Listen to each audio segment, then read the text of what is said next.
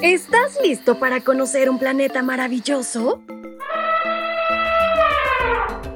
A través del devocional para menores y adolescentes, aprenderemos de cosas interesantes creadas especialmente para ti y para mí. Así que no te lo pierdas y a volar la imaginación.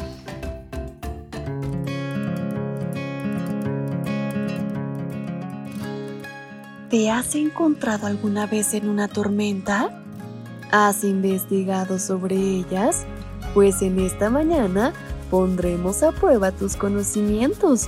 Bienvenidos sean todos a este su devocional para menores y adolescentes. Y en este 17 de febrero, nuestra reflexión lleva por título ¿Cuánto sabes de tormentas? Y el versículo que nos acompaña lo podemos localizar en el libro de Salmos capítulo 107, versículo 25. A la voz del Señor se desató una tormenta que levantaba grandes olas. ¿Te gustan las tormentas? Pues a Anita le encantaban. Su mamá le enseñó a disfrutar de las tormentas. Cuando el cielo se oscurecía y los truenos surcaban el firmamento, Anita y su madre se asomaban a la ventana y veían cómo se desataba la tormenta. Por supuesto, si los relámpagos eran muy fuertes, tenían cuidado. Pero a Anita le encantaba ver cómo se doblaban los árboles con el viento que precede a la tormenta. Incluso le gustaba esperar en el garage las primeras gotas de lluvia. A continuación, encontrarás un cuestionario sobre las tormentas. A ver cuánto sabes y cuánto puedes aprender. Y nuestra primera pregunta dice así. ¿Cuántas tormentas eléctricas puede haber en un determinado momento sobre el planeta Tierra?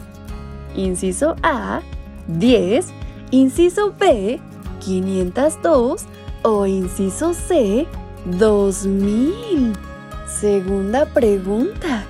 En Estados Unidos, ¿cuántas tormentas eléctricas al año se producen aproximadamente?